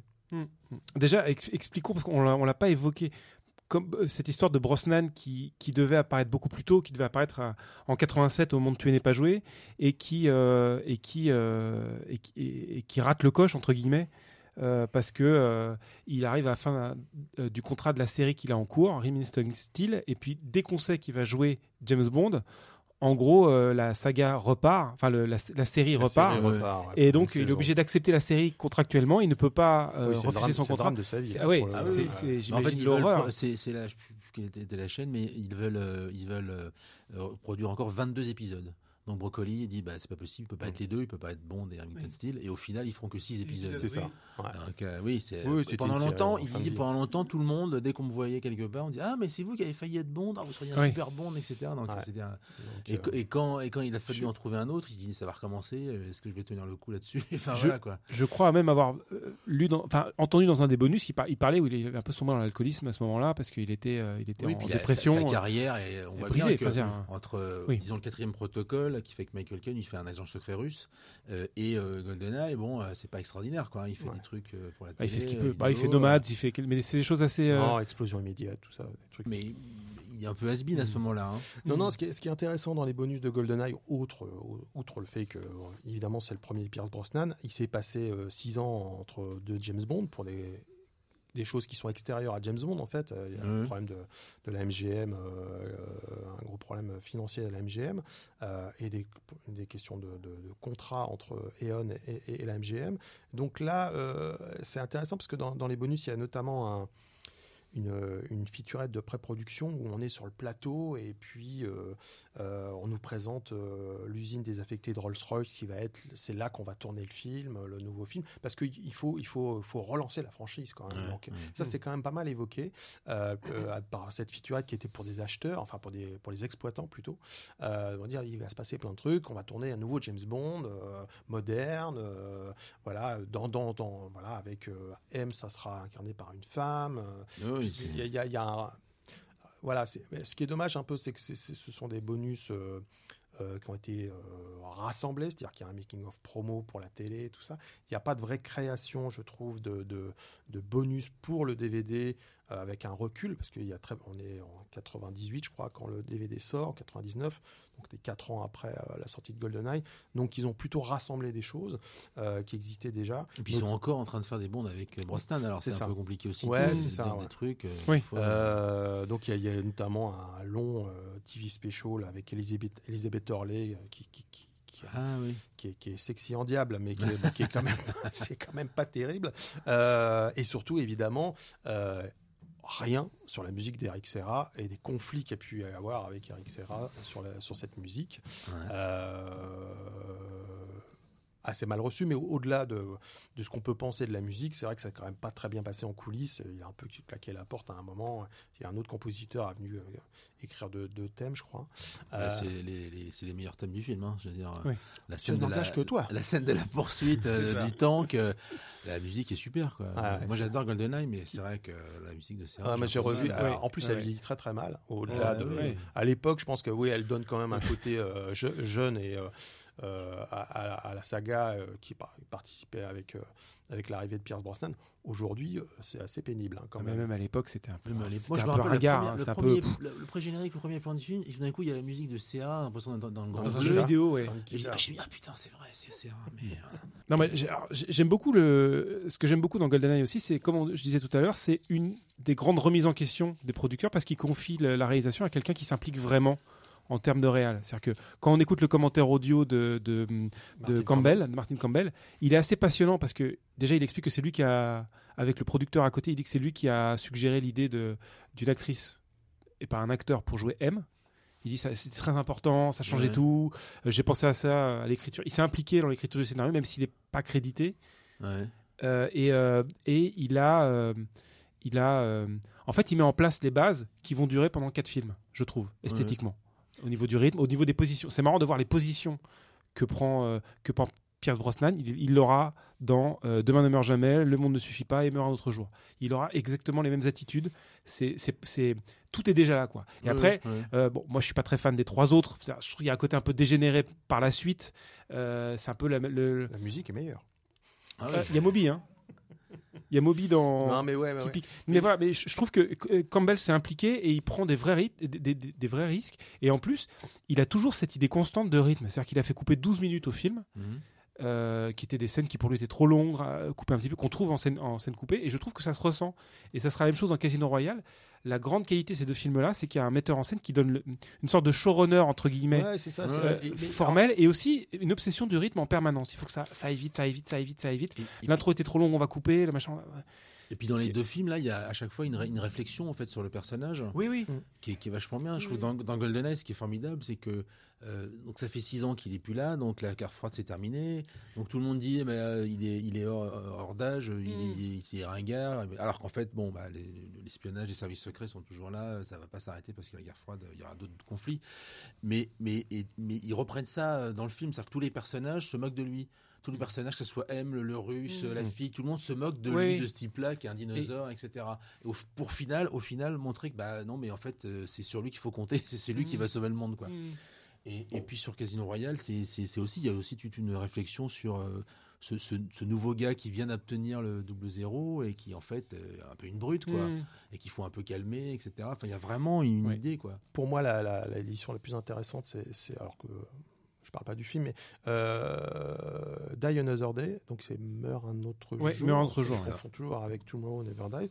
Euh, Die Another Day. Ouais, les, les titres se ressemblent. Ouais, ça, tu- tu- tu- tu- Demain ne meurt jamais, le monde ne suffit pas, meurt un autre jour. Il y a un petit Voilà, de consanguinité. euh, Je, je mélange tous les films. Euh, non, c'est un film. C'est un, un- alors, il y a eu un. D'abord, il faut dire qu'il y a eu un, un making-of d'une heure et quart euh, qui était sorti sur un double DVD euh, collector. Euh, et ce making-of d'une heure et quart a disparu, n'est plus en Blu-ray. Et a été fait par euh, Charles de Lozerica, qu'on connaît pour euh, ses travaux sur Alien et, Blade Runner, et qui s'est attardé, lui, sur les effets spéciaux, les cascades, sur une heure et quart.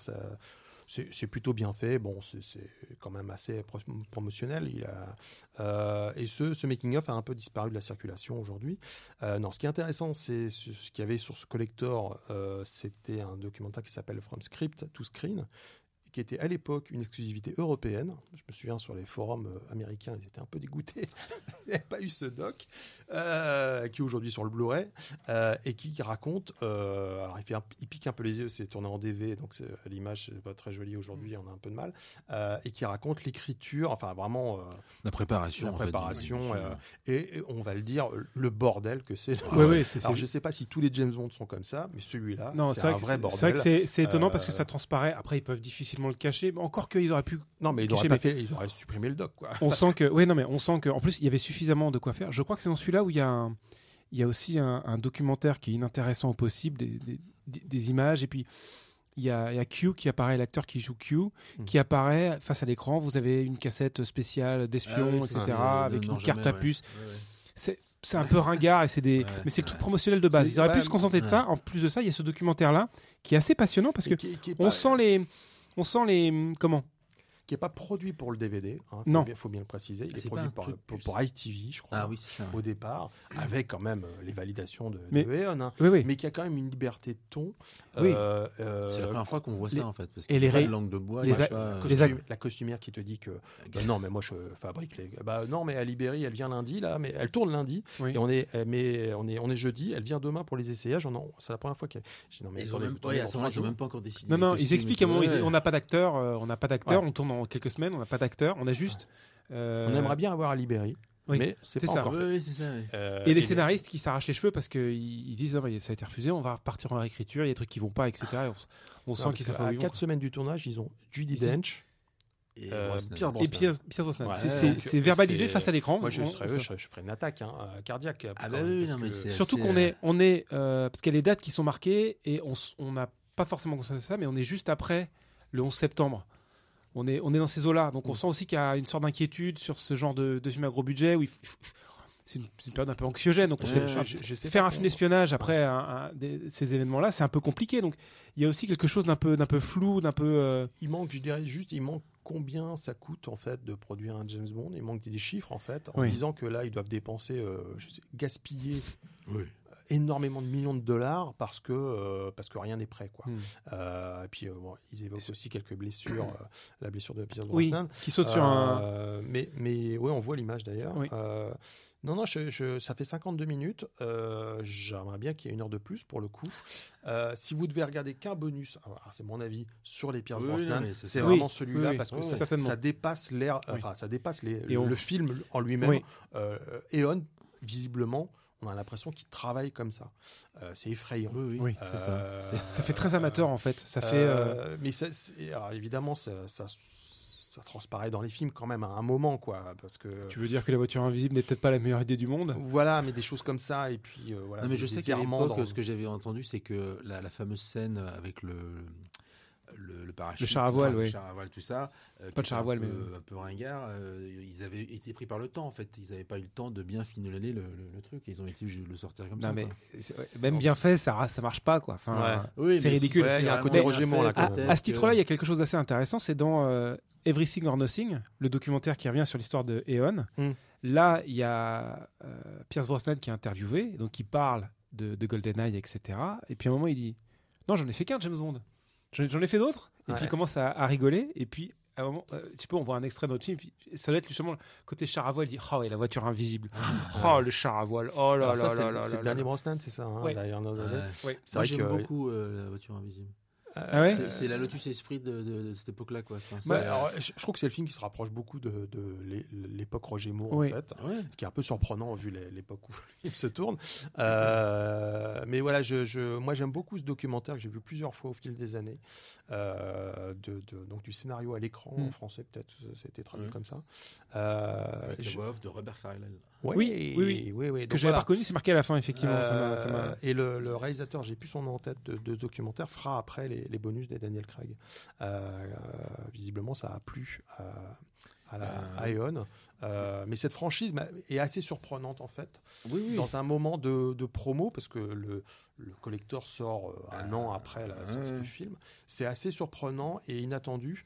Ils le referont pas deux fois.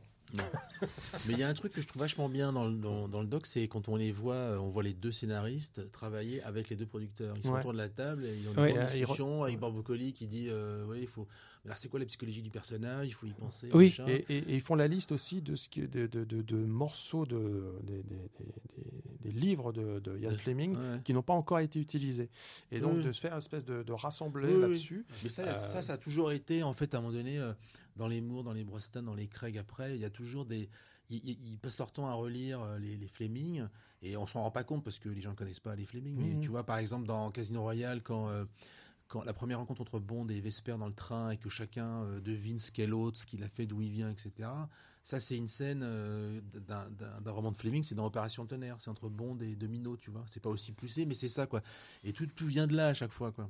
Quand, dans Meurt un autre jour, quand il est fait prisonnier et qu'il y a une vitre entre lui et M, c'est dans les Hommes Pistolets d'Or où il, est- en fait, il, il a été arrêté par les, par les Russes, il a subi un match de cerveau, il va tuer M qui va faire tomber une, une- une vitre en verre entre les deux, etc. Enfin, ils, ils sont constamment en train de, de réfléchir à ça, quoi. On a bien fait de t'inviter en fait. bah oui, C'est trucs. passionnant. Il y a un truc vachement bien dans, dans, dans la. Dans, dans- Arrêtez-le, arrêtez-le. quand ils sont dans le avec les, les- les scénaristes et les producteurs, euh, c'est qu'à un moment donné, on voit on voit un morceau du scénario. Ils sont en train de, de le feuilleter comme ça. Ils ont personne a en tête qu'il y a des tarés qui vont faire des arrêts sur image pour voir ce qui est dit. Et en fait, ce qui est dit, ce qu'on voit à un moment donné, c'est que sur plusieurs pages, il y a une scène où intervient Waylin. Waylin, c'est Michel Yeo dans Demain ne meurt jamais. Ah. Et donc, il, il comptait la faire revenir quand il est à Hong Kong, dans, dans un autre jour. Il comptait la faire revenir, quoi. C'était Ce prévu. qui aurait que- été une bonne idée, en fait. parce que t'as une bonne idée, mais bon, est-ce que Michel Yeo allait faire juste un caméo? C'était pas sûr quand même. Mais, Mais en euh, fait, tu vois, il, y a plein de, Ah, plein de, un plein caméo plein dans un James. Bond, c'est pas mal quand même. Ch- Charles de Lozerica, donc, qui a fait euh, les bonus en, en- en marge de ce documentaire pour ce collector DVD, racontait que euh, il avait trouvé les storyboards de cette scène avec Michel Yeoh, qui ont donc, euh, pour, pour, le, pour qu'elle revienne. Euh, et Eon a mis son veto pour ne pas les mettre euh, en bonus.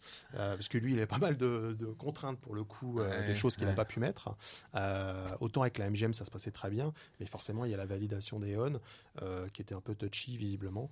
Ce qui est un peu donc surprenant ce- de, de- de- From Script to, to Screen, sa présence. voilà, donc je vous le recommande chaudement. C'est quasiment tout ce que j'ai vu de bien euh, dans les bonus de ces quatre euh, Pierce Brosnan. Euh, euh, voilà. Donc on arrive au Daniel Craig. Donc on, on est en 2006. Euh, alors juste euh, sur les premières éditions de Casino, Casino Royale en, en DVD Blu-ray, il y a ce documentaire euh, qui s'appelle les, les Bond Girls euh, Oui. Are Forever. Les, les Bond Girls sont éternelles. Ah oui, Euh, Madame Dabo. Myriam Dabo, je ne sais pas si elle est, Oui. product- alors, elle est productrice, elle est pas réalisatrice, je pense pas, mais elle est productrice et elle fait la voix off. Ouais. Et euh, Elle- plus que ça, elle rencontre les. c'est ça, elle va voir, c'est pas mal, hein, c'est pas mal. c'est Non, pas oui, mal. En fait, Euh, ça a peu vieilli quand même. en oui, fait. ah, mais tous les non, mais- documentaires vieillissent. Non, non, bien sûr. Mais en fait, ça, ça mériterait d'avoir un- un- une, une nouvelle version tournée Mais aujourd'hui. il y en a eu euh, plusieurs en fait. Cette Ah bah version-là voilà, n'est pas la même que celle qui était euh, sortie quelques années avant, parce qu'elle intro... parce que elle introduit la naissance de euh, la- Mm. la- l'arrivée de Daniel Craig par exemple. Donc il y a eu deux trois montages différents euh, remontés. Euh, donc cette, ce- ce- à l'époque c'est une nouvelle version Oui. sur en bonus de Casino Royale. C'est ça. Alors moi, comme un couillon cet été, je trouve le DVD parce que c'était sorti en DVD avant, parce que la, la jaquette correspond à l'ancienne collection de. Et je le trouve en DVD sur je dis génial, un documentaire sur James Bond, on va pouvoir faire le numéro 2, c'est super, etc. Je suis tout content, je le, je le regarde, je dis bon, bah, je l'avais déjà eu à la télévision, effectivement, parce qu'il était repassé au moment de Meurt un autre jour, il l'avait mis sur France Télé, euh, euh, Fr- France.tv. Et je dis bon, je l'ai vu, mais bon, comme ça je l'ai, c'est très bien. Et puis je vois que en, en, en attaquant vraiment le dur, je, commence, je regarde Casino Royale, je fais oh putain, il était dedans. Donc euh, n'e- n'essayez pas de courir après cette, euh, cette, ce, ce DVD. Euh, je crois qu'il y a eu deux éditions DVD, euh, deux, deux éditions Blu-ray pour Casino Royale. Ouais, en un, en, en- en un an de temps, donc ils ont rajouté, euh, au- alors, je crois que la première édition, il y a quelques bonus en SD et ils vont rajouter des bonus en HD. On a vraiment des balbutiements de la HD quand même encore à l'époque, en tout cas sur, sur, sur, sur le, le Oui. Blu-ray. Et ils vont aussi rajouter des scènes coupées, ce qui n'était pas le cas dans la première édition. Euh, Et alors attention parce que le, le, Blu-ray anglais est annoncé comme uncut, c'est uncut en Angleterre. C'est-à-dire oui, qu'il y a eu. euh, oui, c'est ça. euh, déjà, je crois qu'en fait, euh, il y, a- il y a énormément de versions de, de, de, de ces films-là, parce que dès qu'ils passent à la télé, ils enlèvent une scène euh, où ils changent un plan. Enfin voilà, c'est vraiment du détail pour essayer de ne pas passer la censure, entre guillemets, pour, pour être tout public et pour rassembler plus de public. Mais la version telle qu'on.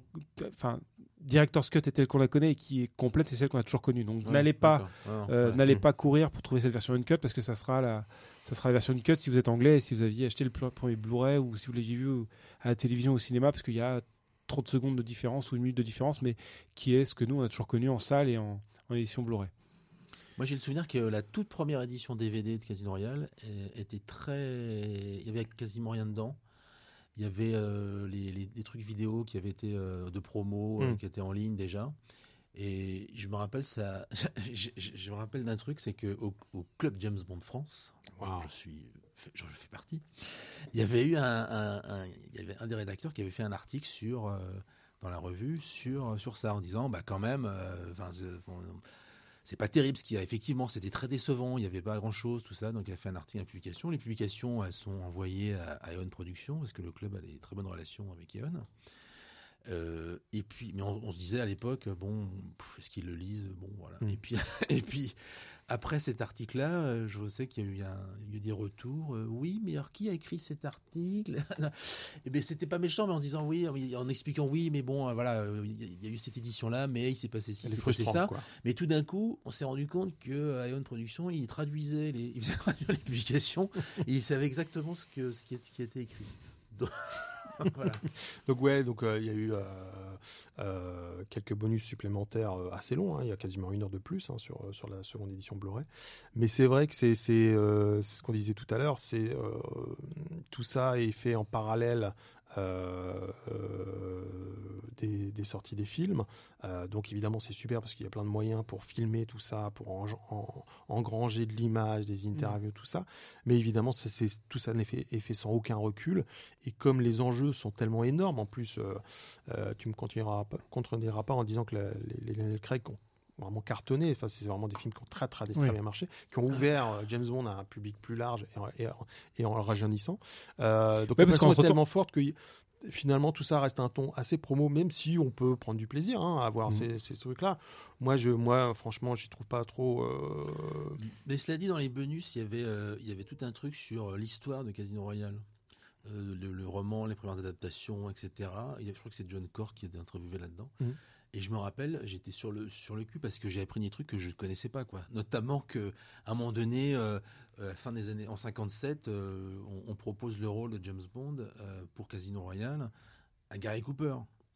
et il a qui- Oui, oui, oui, oui, à l'époque, ça va encore. ouais. Il était- ouais, il n'avait pas l'âge ni. Enfin, il fallait, Ouais. pas, fallait pas que ça soit libre, mais on lui propose quand même. D'accord.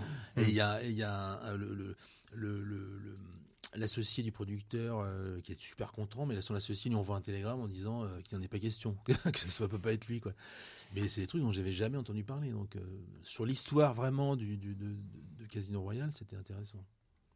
Non, il y a aussi la naissance entre guillemets de Daniel Craig en Bond qui, qui est plutôt bien. Là, je trouve un peu dur parce que c'est plutôt bien traité. On va, c'est moins développé que Being Bond dont on a déjà parlé, qui Hmm. était, qui est ce documentaire rétrospectif sur toute l'ère Daniel Craig. Mais il y a quand Mmh, même des, extraordinaire. qui, est, qui, qui reprend d'ailleurs des images qui sont aussi dedans, mais on, on voit la, la scène où il sort de l'eau pour essayer de le- de le- de- d'en faire une star. La première fois où il est présenté au, au, journaliste anglais, où il, prend, il est sur la Tamise et on- il, a, il a son. il, est blond et en plus il a, il a, il a, un- il a un gilet de sauvetage. Alors c'est pas possible, etc. Et ça devient un scandale, euh, qu'on- pas possible. Et on voit ces images. Est-ce qu'on voit le tournage du figurant qui passe le balai dans les airs là? Non, mais ça c'est le suivant, je crois.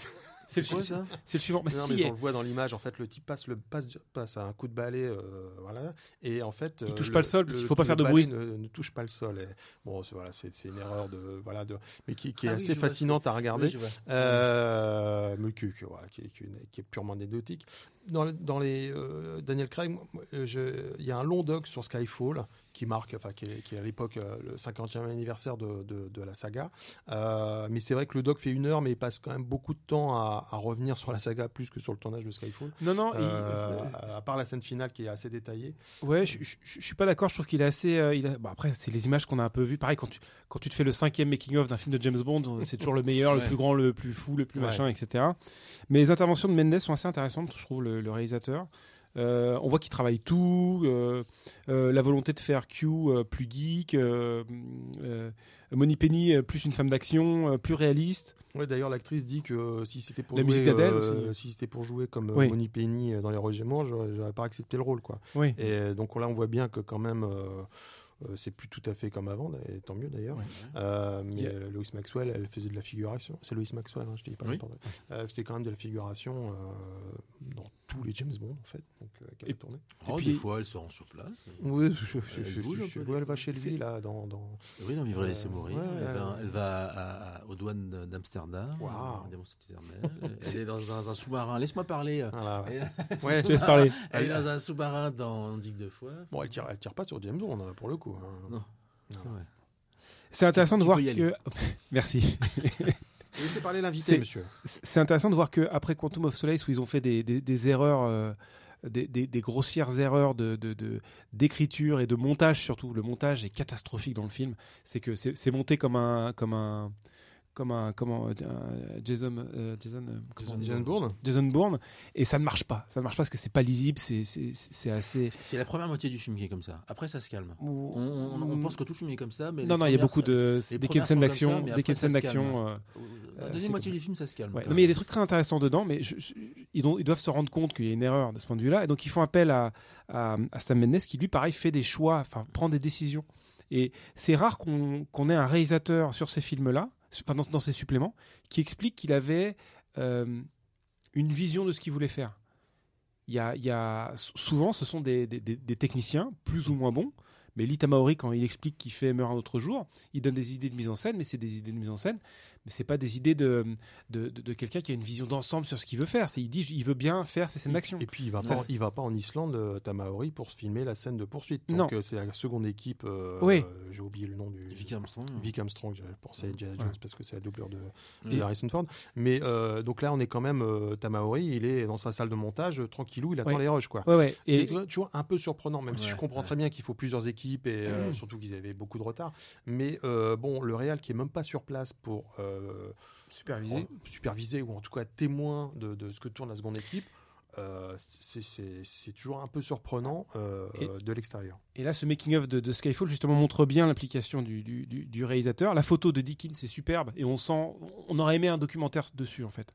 On aurait Mm. aimé un documentaire sur euh, euh, ce qu'a voulu faire Dickens, les idées Mm. qu'il a eues, les peut-être Chef des trucs préparatoires, le chef Mm. op qui a fait aussi Blade Runner, euh, Ouais, ouais, non, 2049, etc. Euh, Il y a un point qui n'est pas abordé pourtant dans ce documentaire. Pourtant, qui a été en plus assez controversé à l'époque, c'est le, la séquence entre Daniel Craig et Javier Bardem, un peu crypto-gay. Non. C'est Wheels. Pardon. Et pourtant, François, non, mais pourtant- François, moi, c'est un vrai souci. Dès que j'ai vu la bande annonce, Pour- je n'ai vu que François François euh, Non, mais ce Beralgou. et donc je ne peux, j'arrive pas à voir le film en fait. Et c'est terrible. hein. Est- j'espère que je vous ai pas pourri le film, Euh, Mais euh, j'ai un vrai souci moi avec ça. Non, non, mais alors, ce qui est étonnant, c'est que euh, ce parti pris est vraiment défendu dans Being Bond, qui sera Ouais. fait donc quelques années plus tard, dont on a déjà parlé, euh, pas dans le numéro sur Bond, mais dans Et un qui est en bonus. bonus, je rappelle. euh, comment de- s'appelle le dernier Meurt un autre jour. Meurt un autre Du, jour. du- Non. l'Ultra HD. Non, pas. Euh, Meurt non, un autre peut jour. attendre. Meurt un autre jour. Mourir peut attendre. Mourir peut attendre. de Mourir peut attendre. Il est en bonus de l'Ultra HD de Mourir peut attendre. Euh, Sinon, il est sur YouTube. il est sur YouTube. Officiellement. Et le club euh, James Bond France, là aussi sur sa chaîne YouTube. J'ai vérifié ce matin. Enfin, ça sert à rien que je vous dise ce matin parce que je ne sais pas quand vous l'écoutez, si vous écoutez ça aujourd'hui ou dans un an. Euh, mais Oh, le vieux. Voilà. Mais ouais, tout ça pour dire que quand même.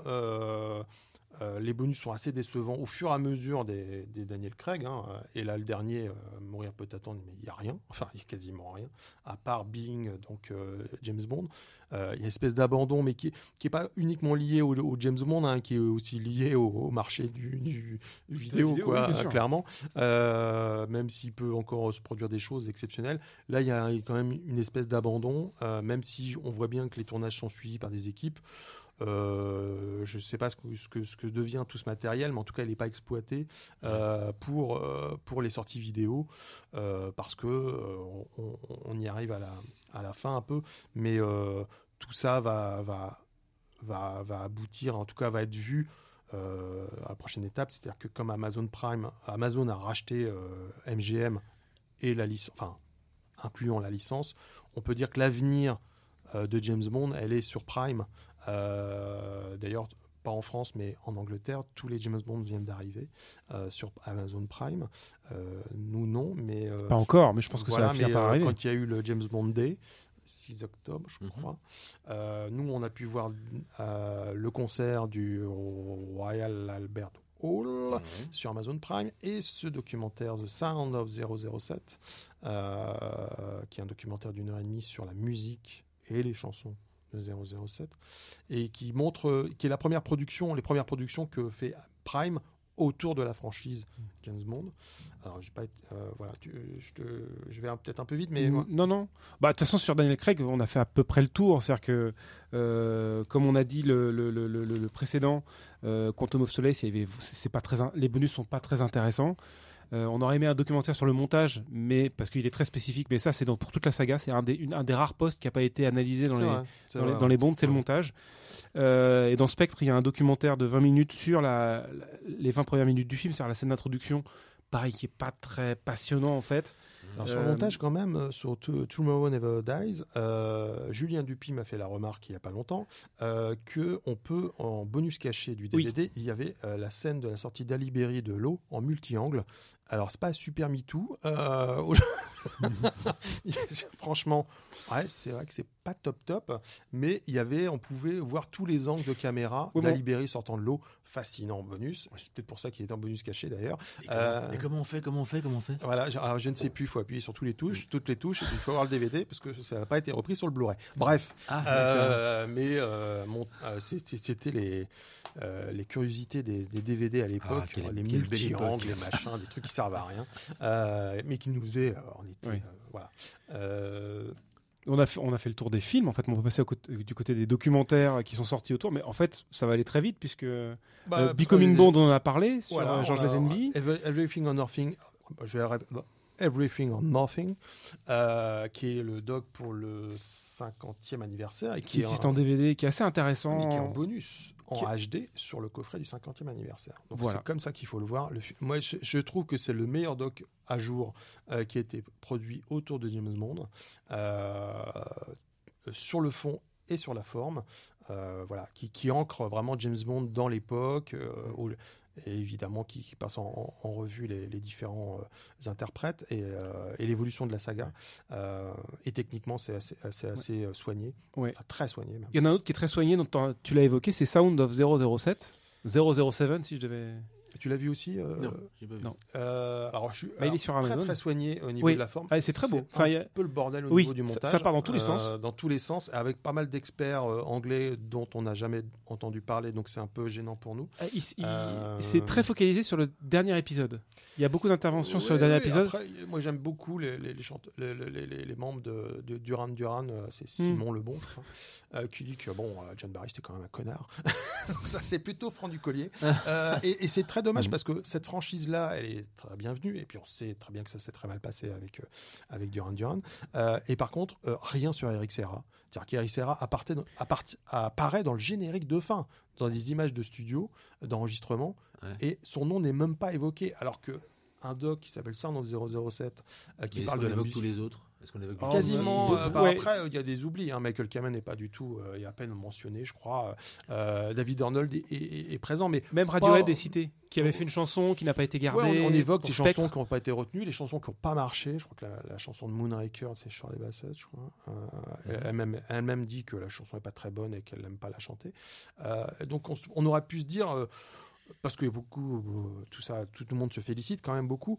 euh, on aurait pu passer 5-10 minutes sur le cas Eric Serra sans euh, charger la mule. On aurait pu dire bon voilà quand même, il y a cette partition à part, ce score euh, à part, euh, les conflits qu'on a évoqués et puis le fait que d'autres compositeurs sont, sont venus. Euh, là rien. Et, et c'est vrai que le montage est part un peu dans tous les Ouais. sens. à- on parle de hein, hein. Euh, donc ça manque, ça manque d'une vraie structure. C'est pas déplaisant, mais ça manque d'une vraie, euh, voilà, une, une vraie structure de, de narration. Euh, Et Est-ce voilà. qu'il parle de Johnny Cash euh, qui a proposé euh, Ah une chanson pour Thunderbolt Non, Non. non, mais On la ah, trouve sur internet. Il y a Amy Winehouse aussi qui, Ouais. qui, Ouais, qui devait par, faire euh, une chanson, mais elle a pas pu. Enfin, elle a pas donc fait. euh, c'est, c'est- mais ça montre un peu la, la, la- la- ce que ce que ça préfigure euh, la- la- le rachat de, de la, de la franchise par, par Prime. Euh, moi, je, je pense que voilà, il y a, d'autres docs qui vont sûrement se qui vont être produits euh, pour la plateforme pour alimenter différents anniversaires. Je pense que je ne sais pas si quelque chose est prévu pour le 50e anniversaire de Vivre et laisser mourir, qui est quand même pas le plus grand des James Bond. Moi, je l'aime beaucoup, surtout la musique de McCartney, qui est évoquée euh, euh, Oui. en, en- en grand et en large dans, dans, dans of 007, euh, qui est assez drôle d'ailleurs. Enfin, je vous laisserai découvrir. Euh, parce que la prod et Salzman, je crois, n'étaient pas convaincus euh, par, par ça. Alors que bon, Paul McCartney accepte de faire une chanson quand même. Donc, euh, mais ouais, mais bon, je mais non, mais vous êtes fou là. Quand même, on a un Beatles qui vient. Qui Je crois vient. que c'est qui dit oui, euh, là oui, la maquette est bien, quand est-ce qu'on a la version définitive? Voilà, c'est-à-dire qu'il bah pensait. c'est c'est ça là. Non, mais Paul McCartney veut chanter la chanson. Ah, vous êtes sûr qu'on va pas prendre quelqu'un d'autre? Non, mais vous êtes fou. Euh, donc, euh, parce que McCartney la joue en, la Ouais. joue en concert quand même. Donc, c'est quand même une chanson. Ouais. euh, Mais si je puis parler, juste un, un truc, c'est que quand Zatzman et, et. Bro- et Broccoli, euh, dans les années, au début des années 60, ils commencent à faire bande, et puis il y a un gars qui dit à Broccoli, euh, qui lui parle des Beatles. Il y a un groupe de gars là, je crois qu'il faut faire quelque chose, et il se dit tiens, et il en parle à Zaltzman qui dit euh, peut-être qu'on pourrait faire un truc avec eux, je sais pas. Et à ce moment-là, ils sont en train de produire, ils vont produire un film avec Bob Hope.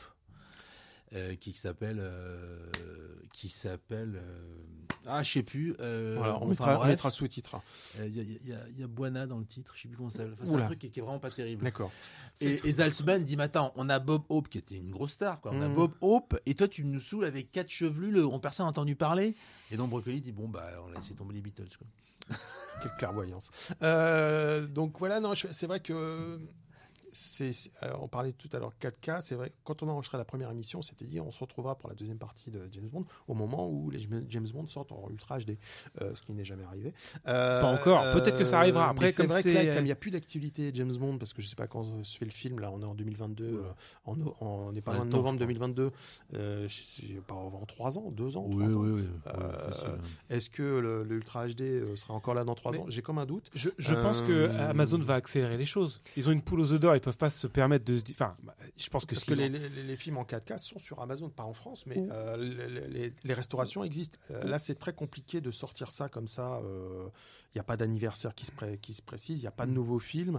J'ai un peu euh, peur que ça parte avec l'eau du bain, euh, ces éditions physiques en tout cas. Ah, peut-être, oui. Euh, Évidemment, 4K. euh, euh, Amazon va les mettre sur, sur, ses plateformes au fur et à mesure. Euh, mais voilà, il y a quand même, euh, euh, je pense, on va pouvoir avoir de nouveaux documentaires, euh, de nouveaux points de vue. Euh, et peut-être des images rares. hein, parce que quand je vois donc, euh, alors Son of 007, il y a quand même des choses intéressantes dedans. Being James Bond, qui est, vraiment extraordinaire. Moi, j'ai trouvé ça, la forme de, ne pas avoir euh, d'interview posée avec, avec les intervenants. Et puis Everything and Nothing il y a quelques années. Oui, il y a des choses vraiment très intéressantes autour de la saga qui se racontent encore aujourd'hui. Mais tout ça ne vaut pas le, le documentaire pour les 25 ans de Bond euh, où Roger Moore, euh, tout lifté, euh, raconte, raconte l'histoire de Bond. Il va dans un train, donc il ouvre un compartiment, on met la scène. Alors, je crois qu'il se présente comme James Bond en plus. Oui, c'est ça. pas Puis, ouais, donné, il y a une explosion. Enfin, Voilà. Moi, je- il, est venu toucher son chèque, quoi, visiblement. Petite préférence pour le, le making of en Inde sur Octopussy, un poil raciste, qui est sur le Blu-ray et qui, est, ouais, qui dépasse un peu l'entendement Roger. Moore entouré de, de jeunes Indiens et tout ça. Et bon, avec un- enfin bref, c'est c'est un document d'époque hein, pour le coup, Euh, et je trouvais ça assez fascinant et assez ringard. Euh, voilà, mais j'ai- j'aime beaucoup ces trucs-là. On a presque fait le tour de, de, de, de, de Bond. On fait jamais, on fait On jamais. fait jamais, on fait jamais. Tu rigoles. Donc, euh, les petits recos. Le petit reco bah, commence parce que comme Alors, ça, ça fera un. Vite fait, euh, moi j'ai acheté il y, a, il y a un an ou deux un, un livre autoproduit, autoproduit pardon, qui s'appelle The Lost Adventures of James Bond, euh, euh, écrit par Mark Edleeds, et qui recense pas mal de choses assez rares. euh, notamment, il, a, il, y a les, il synopsis des troisième et quatrième Dalton jamais tournés, avec à chaque fois l'interview du co-scénariste, donc qui explique un peu comment le- le- le- le scénario a été écrit. Il y a une interview de John Landis qui raconte qu'en 75, euh, il a écrit pour Cuby Broccoli euh, une version de L'espion qui m'aimait, euh, donc et Mhm. dont des éléments se retrouvent dans le film de 77. Euh, il raconte aussi qu'on lui a proposé en 89 de tourner, de réaliser Permis de tuer. Donc il lui a pas aimé le script. Enfin, ça va pas C'est étonnant quand même, John Landis pour Permis de tuer. Oui, il, a fait, il, fait- il a bien fait le film de Beverly Hills 3. Donc, bon, Oui, mais là, c'est une comédie là. On, on Ouais, c'est ça. un peu, Ouais, ouais. un peu, Donc euh, voilà, et euh, une interview de Nicolas Meyer, parce qu'il a, il a, il a participé à une, une écriture de Tomorrow Never Dies. Euh, donc, euh, donc D'accord. des choses- plein, de- plein de choses très très sympas. Et, alors, et je fais très très vite, euh, et il y a une interview de Jérémy Chechik, euh, donc, Jérémy Chechik, chapeau et de cuir le film, euh, et qui, et qui il explique que sur le tournage de ce film, euh, il a demandé à Sean Connery de reprendre le rôle de James Bond, on est en 98, euh, pour faire un message d'anniversaire à Ralph Fiennes, qui fêtait son anniversaire, tout ça. Quoi. Et donc, euh, Sean Connery a accepté, on connaît le côté bout en train de Sean Connery, le sens de l'humour, non mais il est très drôle, moi j'aime beaucoup euh, Sean Connery en interview, Euh, et donc il a accepté, et donc il a enregistré un message vidéo pour Ralph Fiennes, bonjour, je suis, c'est euh, bon anniversaire de la part de James Bond, et Jeremy Achechik explique dans cette interview qu'il a perdu la vidéo, évidemment. Mais qui est quand? Donc voilà, mais c'était la dernière fois que Sean Connery jouait James Bond euh, à l'écran. Bon, c'est un peu exagéré, mais c'est mais c'est Ouais, ça. un petit Mais c'est ça quand même.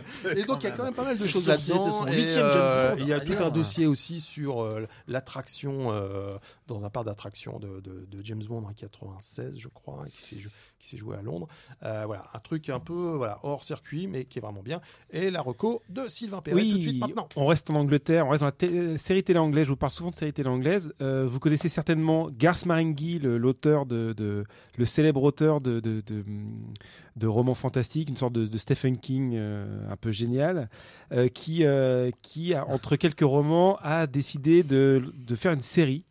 qui s'appelle Garth Marenghi's Dark Place, qu'il écrit, réalise et interprète. Il interprète le rôle principal, c'est dans les années 80. Euh, c'est produit par son, son éditeur, Dean Lerner, qui, euh, comment, qui joue dans le film, euh, qui joue dans cette série de, de, six épisodes.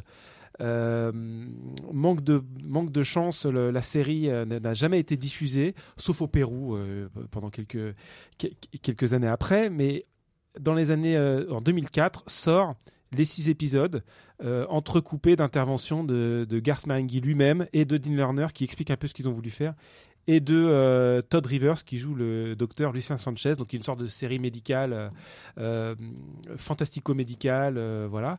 Alors tout ce que je viens de vous dire est à la fois vrai et totalement faux. Pourquoi? Parce qu'en fait c'est une sorte de fausse...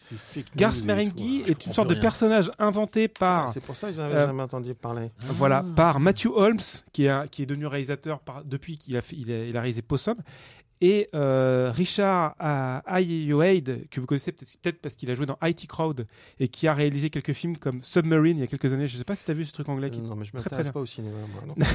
Je connais pas un Et titre non. que tu viens de dire. Non, alors ce qui est, ce qui est très intéressant, c'est en fait c'est une sorte de, de, C'est nous. de parodie de, de parodie de séries ringardes des années 80, euh, médicales, euh. Fantastique. Il y avait des séries ringards dans les années Non, 80. mais Et- non, non. Et c'est- assez incroyable. Je vois pas, et- non. C'est assez incroyable. Et ce qui est marrant, c'est que quand on a l'intervention de Garth Marenghi, en fait, c'est un personnage qui est complètement mégalo qui se dit Moi, je suis un peu entre James Joyce, Shakespeare et Jésus. Voilà, pour de se, se décrire. Et donc, toute, la, toute, toute, cette fausse série avec ses interventions complètement, complètement euh, euh, mégalo, et c'est vraiment hilarant. C'est une série comme ça qui a été un, totalement méconnue. Euh, c'est allé tellement loin que euh, ce qui est très très drôle, c'est que généralement dans ce genre de truc, un peu comme Borat ou quoi que ce soit, on a un moment le nom du réalisateur et de la vraie équipe quelque part. Là, on a un livret, on a des, des heures de bonus, et à aucun moment on a le vrai nom des personnages. Ah Ils on ont reste- joué- Il reste dans le personnage tout Oui, le temps. dans, dans le personnage. Il y a même des, des fausses citations de ses, de ses livres. Donc, il a fait une série, un livre qui s'appelait Crab. Et Hardcore Magazine aurait écrit un des trois meilleurs livres d'horreur sur les crabes que j'ai jamais lu. Euh, sur euh, un livre qui s'appelle. euh, Enfin voilà, tout, tout- tout ça, tout ça est extrêmement bien fait. C'est très très drôle. Et dedans, on a des scènes coupées, donc des fausses scènes coupées. On a des scènes de making of qui sont des fausses scènes de making of. Il y a des commentaires audio et qui sont euh, des, des commentaires audio où les, les acteurs reprennent leurs personnages. Mmh. C'est extrêmement drôle. C'est assez hilarant si vous, si vous aimez toutes ces séries un peu ringardes et. et, euh, et, euh, et- Les années 80. Non, regarde, non, mais pas du tout. faire cette idée de cette- choqué. Cette idée du risque, faux ça, et du, du, du, du, du, du- Mm. du pastiche, mais enfin du- du- une sorte de, de, canular comme ça, c'est assez drôle et c'est vraiment très très très drôle. Alors tout ça, se trouve en Angleterre pour pas très cher et c'est sous-titré en anglais euh, pratiquement tout, donc c'est c'est assez savoureux. Donc je vous le conseille.